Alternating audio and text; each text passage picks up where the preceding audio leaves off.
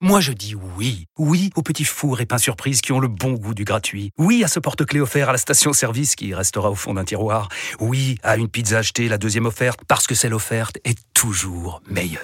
On préfère tous quand c'est gratuit. Chez Skoda, profitez de deux mois de loyer offert sur une sélection de modèles jusqu'au 31 mars. Portes ouvertes ce week-end. Deux loyers offerts après premier loyer en LLD 37 mois sur toute la gamme Skoda, Orenia et Enya Coupé, si accord par Volkswagen Bank. Détails sur skoda.fr. Pensez à covoiturer.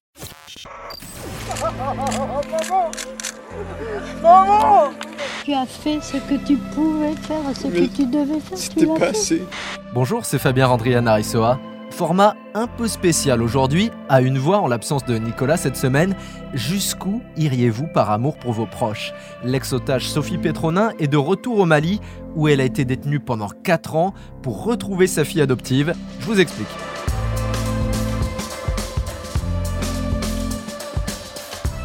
La gendarmerie malienne recherche activement Sophie Petronin, 76 ans, entrée illégalement sur le territoire, au mépris du danger, 5 mois à peine après avoir été libérée.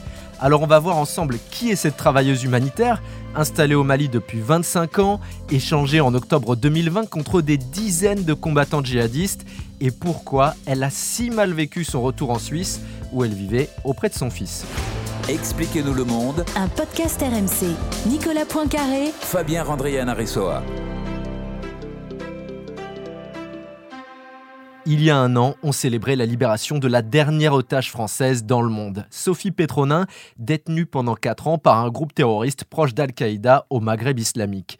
Infatigable travailleuse humanitaire, son arrivée au Mali remonte à 1996. Pour découvrir le mode de vie des Touaregs, Sophie Petronin s'installe dans le nord du pays, à Gao, où elle crée une association pour améliorer la condition des orphelins et des enfants souffrant de malnutrition. Ce que je vais faire dans votre océan de misère n'est pas grand-chose, mais une vie sauvée est une vie qui vit. C'est comme ça qu'elle résume son combat dans son livre Le fil de lumière. En 2012, Sophie Petronin échappe de justesse à une première tentative d'enlèvement. Réfugiée au consulat d'Algérie à Gao après un coup d'État, l'humanitaire assiste à l'enlèvement de sept diplomates algériens dans le bâtiment voisin. Heureusement, en fuyant par la porte de derrière, Sophie Petronin va tomber sur la famille d'un enfant qu'elle a soigné. Un plan est mis sur pied pour lui permettre de retrouver sa liberté.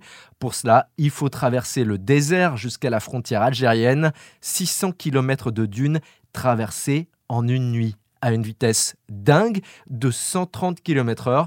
Elle sera finalement enlevée 4 ans plus tard à son retour dans le pays, le 24 décembre 2016.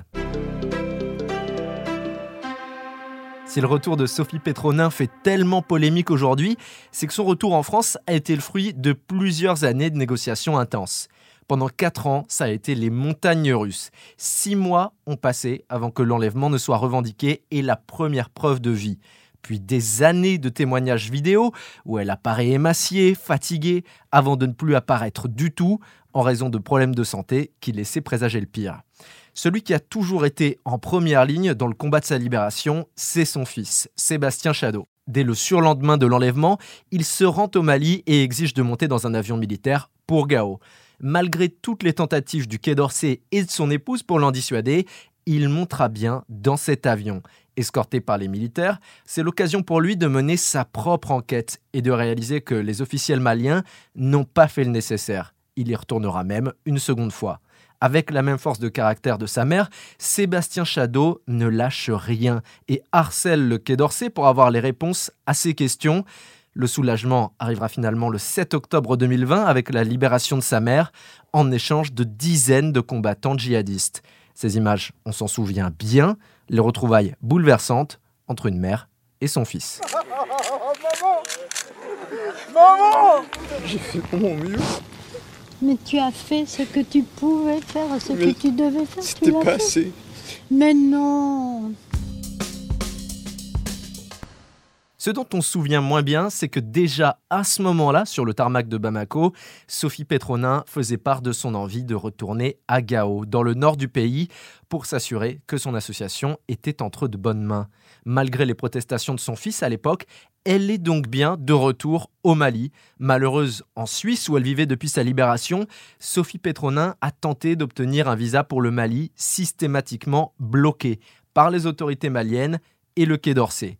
À 4000 km de là, une jeune femme attendait pourtant son retour avec impatience, Zénabou, sa fille adoptive de 19 ans aujourd'hui, qu'elle n'a pas revue depuis son enlèvement et qu'elle n'arrivait pas à faire venir avec elle en Suisse.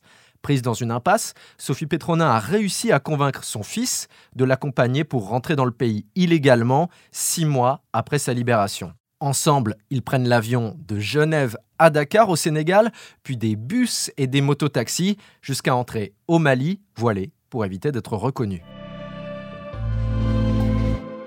Cela fait donc six mois que Sophie Petronin vit dans la capitale malienne avec sa fille, sous la protection d'un imam local très influent, et les gouvernements maliens et français ne pouvaient pas ne pas être au courant de la situation. Alors, pourquoi est-elle activement recherchée par la gendarmerie malienne Eh bien, on ne sait pas. Ce que l'on sait, c'est que la française fait désormais l'objet d'un avis de recherche diffusé depuis le 29 octobre qui demande à toutes les unités de localiser la travailleuse humanitaire de 76 ans, de l'arrêter et de la conduire sous bonne escorte à Bamako.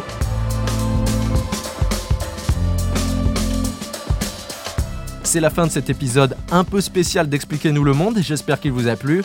Le podcast est à retrouver sur toutes les plateformes de streaming, le site et l'application RMC. Parlez-en autour de vous, prenez soin de vous. À la semaine prochaine. Retrouvez Nicolas Poincaré dans Apolline Matin. Tous les jours à 6h20 et 7h50 sur RMC.